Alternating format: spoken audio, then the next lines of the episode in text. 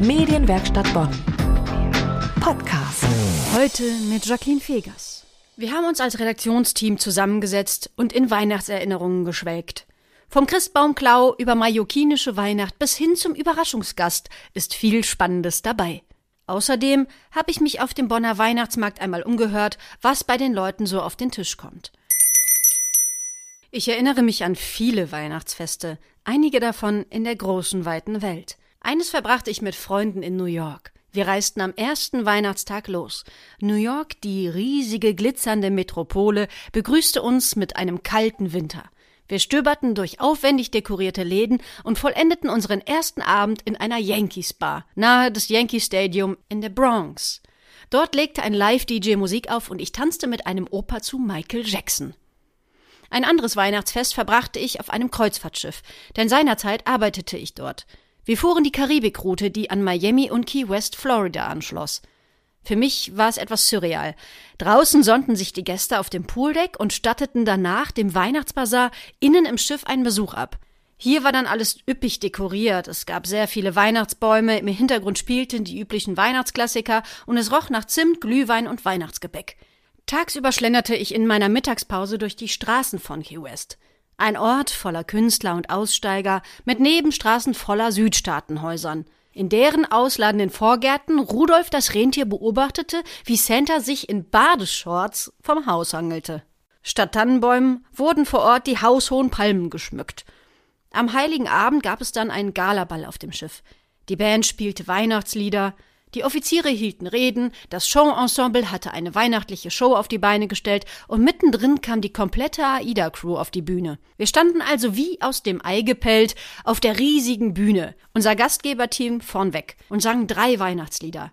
Eines auf Deutsch, eines auf Englisch und eines auf Tagalog, die Sprache der vielen Filipinos an Bord. Dann hielt der Kapitän eine Ansprache und forderte Applaus für uns alle da wir doch alle viele Seemeilen von zu Hause weg seien, unsere Freunde und Familie nicht sehen könnten und stattdessen beschlossen hätten, den Gästen eine schöne Zeit zu machen. Es gab tosenden Applaus, und dazustehen, mit all meinen Kollegen aus all den vielen verschiedenen Ländern dieser Erde, schloss das Band, das wir bereits geknüpft hatten, nochmal enger. Alle, wie wir dastanden, dachten wir an unsere Lieben, und es kullerte die ein oder andere Träne. Kurz darauf war der Moment schon wieder vorüber und wir gingen alle wieder unserer Arbeit nach. So könnte ich noch ewig weiter erzählen von Weihnachten auf den Kanaren oder in Kambodscha, aber auch zu Hause gab es schöne Weihnachtsfeste mit tollen Bräuchen. Zum Beispiel gab es bei uns immer am ersten Weihnachtstag Bescherung. Den Tannenbaum besorgten wir Kinder mit unserem Vater. Eine Nordmantanne von schönem Wuchs, nicht zu groß, nicht zu klein, und riechen musste die. Wir trugen den Baum dann mit vereinten Kräften nach Hause. Der Baum wurde dann aber erst am heiligen Abend aufgestellt. Geschmückt von meiner Mutter und uns Kindern, nachdem mein Vater ihn aufgestellt, befestigt und die Lichterkette dran gefummelt hatte. Ganz wichtig war immer ein kleines weißes Glöckchen, das sichtbar rangehangen wurde.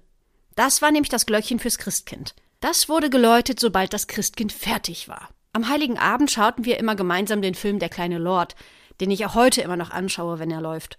Am Weihnachtsmorgen, wir Kinder lagen meist noch im Bett, da läutete plötzlich das Glöckchen und schon sprangen wir auf, in der Hoffnung, das Christkind noch zu sehen. Zur Bescherung lief dann immer eine Langspielplatte von Heinche. Die begleitete uns dann auch immer durch das ausgiebige Frühstück. Nachmittags ging's dann immer zum Opa, wo sich die ganze Familie traf. Das konnte ganz schön laut und wuselig werden. Mein Vater stammt nämlich aus einer Großfamilie. Auch meine Kollegin Ulrike Ziskoven hat ein bestimmtes Weihnachtsfest besonders in Erinnerung behalten. Wir drehen die Zeit zurück und blicken durch aufgeregte Kinderaugen. Mein schönstes Weihnachtsfest, ich glaube, das war, als ich vier Jahre alt war. 1966 war das. Das war unser allererstes Weihnachtsfest in unserem eigenen Häuschen in Bachem. Meine Eltern und meine drei Schwestern und ich saßen da praktisch im Rohbau. Meine Schwestern waren drei, acht und neun. Vorher wohnten wir noch bei unserer Oma in Frechen mit. Die hatte da ein altes Haus, da hatten immer Ziskofens drin gewohnt. Die Oma war dann gestorben und mein Vater und seine Geschwister hatten das Haus verkauft. Der hat da viele Geschwister. Also das war jetzt nicht so, dass wir da, wer weiß, was an, an Geld hatten. Wir waren arm wie die Kirchenmäuse eigentlich, aber glücklich. Weil wir waren raus aus der Großfamilie und jetzt eine eigene Familie für sich. Drinnen roch es dann im Haus überall nach Büchsenmilch. Also mein Vater hatte, glaube ich, beim Tapezieren eine Dose Bärenmarke umgekippt. mitten ins Wohnzimmer. Heiligabend selber gab es dann aber Festessen. Es gab Pilzschnitzel auf Toast. Also ich habe das in Zeitlupe gekaut. Das war ein Genuss. Das muss man sich heute mal vorstellen. Ein Schnitzel als Weihnachtsmahl wo man heute sich schon beschwert, äh, wenn die Fleischpreise so teuer sind, dass man sich unter der Woche kein Fleisch leisten kann. Unsere ganze Familie saß dann am Heiligen Abend auch zusammen. Meine großen Schwestern waren ja sonst immer nur zur Schule, mein Vater war arbeiten, oft auch am Wochenende. Aber jetzt war er da und dann hat er sich getroffen im abgesperrten Wohnzimmer mit dem Christkind. Meine dreijährige Schwester Ruth und ich, wir springsten dann durch so eine Riffelglastür vom Wohnzimmer. Und ich glaube, wir hatten auch was vom weißen Kleid des Christkinds gesehen. Ich habe mit meiner ältesten Schwester vor ein paar Tagen drüber gesprochen und die sagte zu mir, da hast du aber ganz andere Erinnerungen als ich. Ich hatte mir damals eine Echtleder-Schulmappe gewünscht. Die hatten die anderen aus meiner Klasse auch und bekamen dann so eine Olle aus Kunstleder nur. Da war ich so enttäuscht, da bin ich rauf in mein Zimmer gerannt, hab mich aufs Bett geschmissen, hab fürchterlich geheult. Dann kam Mama zu mir und sagte, nächstes Jahr gehst du mit und kannst dein Weihnachtsgeschenk selbst kaufen. Ja, und meine Schwester Hilde, die ist leider inzwischen verstorben, die war da acht und äh, die hatte damals in einem Preisausschreiben von Frechner Fachgeschäften was gewonnen. Ich glaube, das waren 100 Mark. Das war damals wahnsinnig viel Geld. Und die konnte gut malen, hatte dann eben was gemalt, hatte die 100 Mark und diese Gutscheine. Davon hat meine Mutter das Weihnachtsessen gekauft und für uns alle Geschenke. Und Hilde durfte aber auch zwei Gutscheine behalten und für sich was kaufen. Das war ein Geschenk des Himmels damals in der Situation. Für mich war es jedenfalls ein schönes Weihnachtsfest. Meine jüngste Schwester Ruth, die erinnert sich heute gar nicht mehr an Weihnachten 66. Noch nicht mal mehr ans weiße Kleid vom Christkind. In vielen Kulturen ist es Brauch, einen zusätzlichen Teller oder einen zusätzlichen Stuhl aufzustellen. So ist man gewappnet, sollte ein Bettler an die Türe klopfen und um Obdach bitten. Was passiert, wenn ein unerwarteter Gast, in diesem Fall kein Bettler, sondern ein Arbeitskollege, an die Türe klopft, das erzählt uns jetzt meine Kollegin Erika Altenburg. Mein überraschendstes Weihnachtserlebnis. Es war im vorigen Jahrhundert, Mann, wie das klingt, also in den 60er Jahren, 64, 65 so rum so. Und Heiligabend mittags klingelt es. Sturm. Naja, wir machen auf. Karam. Karam, ja, Karam war ein Marokkaner, den hatte mein Mann kennengelernt beim Möbeltragen, denn damals war mein Mann Student, also studierender Vater mit zwei Kindern und hat dies und das gejobbt und dabei hatte er Karam kennengelernt. Ich kannte ihn auch schon. Karam stand also vor der Tür und sagte, was ist denn los in Bonn? Keine Kneipe offen, kein Restaurant, kein Café, alles zu. Ja, Karam, morgen ist doch Weihnachten. Ja, das weiß ich wohl, aber heute doch noch nicht. Doch, Karam, heute ist Heiligabend. Da feiern die meisten Leute abends und es gibt Geschenke und so. Ach, ja, haben wir gesagt, Karam, bleib hier und feiere mit uns. Kinder haben sich gefreut, es war gesellig und bis spät nachts war Karam da. War ein sehr lustiger Abend. Und ehrlich gesagt, bei uns war Heiligabend nie so eng und beschränkt und nur die allerengste Familie, sondern immer mit diversem Besuch, verschiedenen Leuten und es war immer sehr schön. Meine Kollegin Nadine Zeitler hat es vor einigen Jahren auf des Deutschen liebste Insel verschlagen, Mallorca. Was sie dort erlebte, erzählt sie uns jetzt. Ich habe überlegt, von welchem Weihnachtserlebnis ich gerne erzählen möchte. Von den leckeren Bratäpfeln meiner Mutter, den sieben Klößen, die ich als Kind an Heiligabend gegessen habe, weil sie mit der Soße meiner geliebten Großtante Leni einfach so lecker waren. Und nein, mir war danach nicht schlecht, aber ich war gut satt, könnte man sagen. Von dem eigens eingeübten Krippenspiel, für das ich als Kind aus alter Tapete, die ich im Keller gefunden hatte, einen Pferdekopf mit Hals gebastelt habe, von der wunderbar wärmenden, klaren Suppe meiner Oma mit köstlichem Eierstich doch dann gingen meine Gedanken auf eine andere Reise. Weihnachten 2015 auf Mallorca. Davon möchte ich erzählen. Ein guter Freund von mir lebte seit kurzem mit seiner Frau in Palma. Er hatte eine Stelle an der dortigen Universität angetreten. Da Weihnachten die Zeit der Familie ist, wollten die beiden die Weihnachtstage im Rheinland mit ihren Lieben verbringen. Und mein Partner und ich durften ihre leere Wohnung als Ferienwohnung nutzen. Schlüsselübergabe am Auto und dann ab in den Flieger. In Palma gelandet erwarteten uns warme 20 bis 22 Grad, Sonnenschein und blauer Himmel. Kaum zu glauben, dass am anderen Tag schon Heiligabend sein sollte.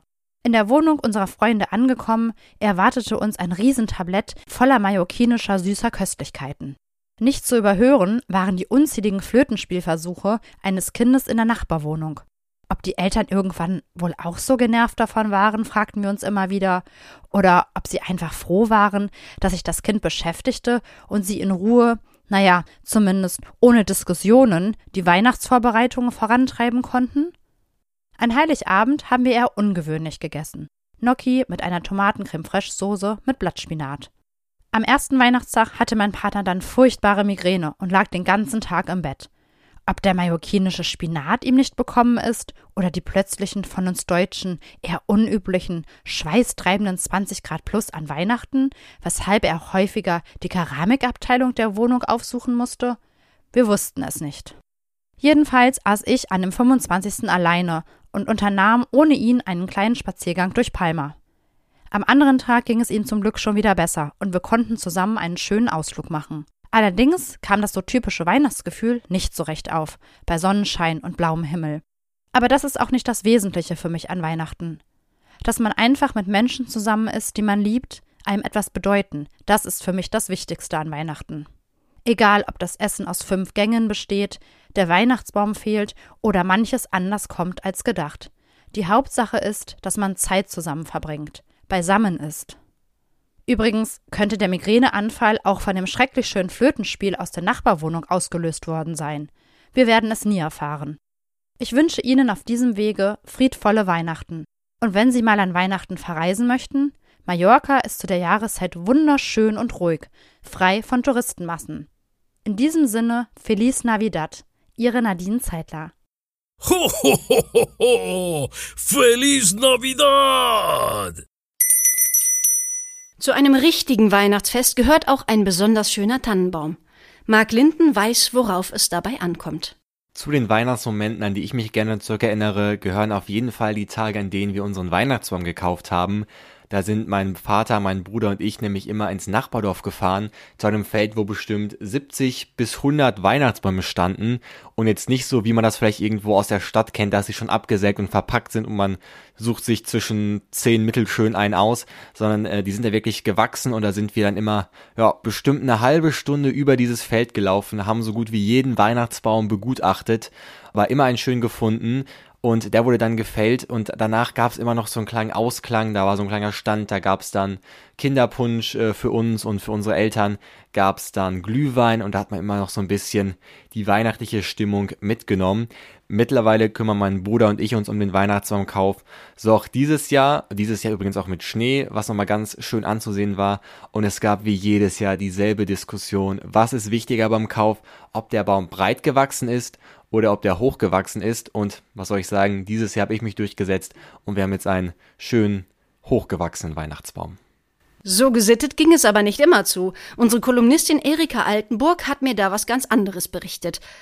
Allerdings war das auch noch zu anderen Zeiten damals. Aber hört selbst. Hallo, hier ist Erika. Eine, hm, sagen wir, etwas skurrile Weihnachtsgeschichte. Aber ich sage es gleich vorher, es ist verjährt. Es geht um Weihnachtsbaumbeschaffung. Also 1950. Wir wohnten in einer Baracke. Naja, ich war so hm, Anfangs Schulalter. Meine Mutter und die Nachbarin gingen in den Wald, denn die Baracke stand ganz nah im Wald, guckten sich beide einen sehr schön passenden Weihnachtsbaum aus und dann kam da ein Schlöppchen dran oder ich weiß nicht, irgendwie haben sie die Bäume gekennzeichnet. Ja, und als die Bäume gekennzeichnet waren, gingen dann meine Mutter und die Nachbarin abends im Dunkeln mit Axt und Säge und Polizeihund Arno, denn man merke, der Ehemann von der Nachbarin war Polizist und als solcher konnte er ja nicht mitgehen in den Wald, die Weihnachtsbäume holen. Holen hieß das. Mein Vater war gehbehindert. Ja, und der Hund war nicht so ein Schäferhund, wie man heute Polizeihunde kennt, sondern Airedale, ziemlich groß, gutmütig, so braun-schwarz gefleckt, aber groß und kräftig. Kurz und gut, die beiden Frauen gingen in den Wald, fanden ihre gekennzeichneten Weihnachtsbäume wieder und ja, so wurde eben ein Weihnachtsbaum ausgesucht und beschafft. Ja, ich glaube, in den 50er Jahren hat kein Mensch daran gezweifelt, dass diese Methode bei dieser Wohnlage rechtens war. Und, wie gesagt, längst verjährt. Weihnachten ist nur halb so schön ohne die ganze Dekoration. Ich habe mich auf dem Bonner Weihnachtsmarkt mal umgehört, was sich die Leute so an ihre Christbäume hängen. Also, an meinem Tannenbaum kommen Weihnachtskugeln dran, kein Lametta und natürlich elektrische Kerzen. Und das Schönste am Weihnachtsfest ist, wenn wir abends unsere Feuerzangenbowle machen mit der ganzen Familie, die Kinderchen und dann schön den Zuckerhut und dann trinken wir alle schön Feuerzangenbowle. Das ist das Schönste an Weihnachten. Ich äh, habe elektrische Kerzen, rot und goldene Kugeln und so Bänder. Lametta nicht mehr seitdem so äh, Bänder, weißt du, so Perlchen oder so, so die dann da drum kommen. Ne? Und unter dem Weihnachtsbaum eine große Krippe mit allem drum und dran. Und dann feiern wir gemütlich mit der Familie Weihnachten. Äh, Weihnachtskugeln und Kerzen. Nee, kein Lametta, der am Ende von Weihnachten kriegt dann das Dammwild, den Tannebaum. Der, das Lametta ist nicht so bekömmlich. Der Nachbar hat äh, Dammwild äh, und äh, ich muss es nur über die Hecke schmeißen. Hm, auch praktisch. Den abgeschmückten Weihnachtsbaum im neuen Jahr ans Dammwild vom Nachbarn verfüttern. Spart eine Menge Arbeit und ist auch schön nachhaltig.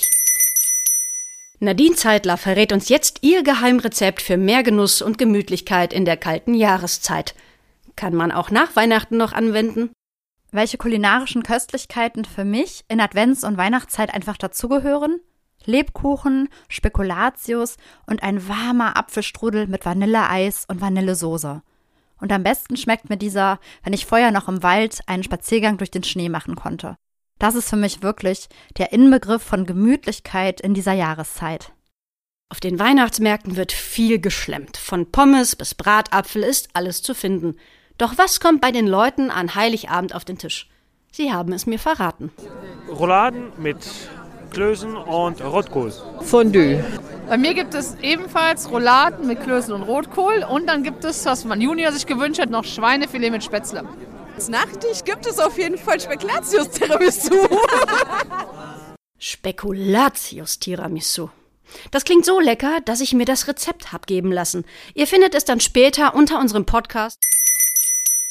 Unsere Kolumnistin Erika Altenburg hat übrigens ganz besondere Erfahrungen mit Fondue gemacht. Thema Weihnachtsessen, beziehungsweise ganz konkret Essen am Heiligen Abend. Heiligabend wurde in vielen Familien, auch bei uns, traditionsgemäß was Einfaches gegessen. Also zum Beispiel Würstchen mit Kartoffelsalat. Ich habe neulich von einer Freundin gehört, 15 Leute kommen da am Heiligen Abend zusammen. Sie hat gedacht, um Gottes Willen, was mache ich da? Und hat gedacht, da greifen wir doch mal auf die alten Traditionen zurück. Also für 15 Leute Würstchen mit Kartoffelsalat. Aber bei uns kamen dann irgendwann die modernen Zeiten, also ist auch schon 20, 30 Jahre her oder noch länger. Jedenfalls gab es dann Fondue, Fleischfondue, also heißes Fett, wo man Fleisch drin brät und dann gibt es diverse leckere Soßen. Wir waren nie allein Heiligabend, also immer ein paar Leute dabei. Ich glaube, an diesem Abend war es also Freundin Eva mit Mutter. Meine Mutter war da, also die Oma der Kinder und so. Und beide älteren Frauen hatten also noch nie Fondue gegessen oder gesehen. Und die haben sich über die Soßen hergemacht und fanden die lecker. Es gab ja auch Weißbrot dazu und so. Und haben gesagt, ja, mit dem Fleisch, da muss man mal warten, bis das gar ist und so. Und am Ende des Essens waren sich die beiden Frauen einig, naja, wenn man das Fleisch ein bisschen angebraten hätte, wäre es doch schneller und besser gegangen. Woraufhin meine Freundin Eva die Zähne gefletscht hat und heute noch davon erzählt, wie die beiden Mütter so ignorant waren und die Sache mit der Fondue nicht begriffen haben. Aber ich fand es lustig, denn die Soßen haben ihnen geschmeckt. Und ihr Hausfrauenwissen war es eben. Man brät Fleisch an, dann ist es nachher schneller gar. Soweit also Fondue einmal lustig. Die gesamte Redaktion wünscht ein fröhliches Weihnachtsfest und einen guten Rutsch ins Jahr 2023. Und bis dahin bleibt gesund. Tschüss, eure Jacqueline Fegers. Medienwerkstatt Bonn. Mehr Beiträge auf medienwerkstattbonn.de.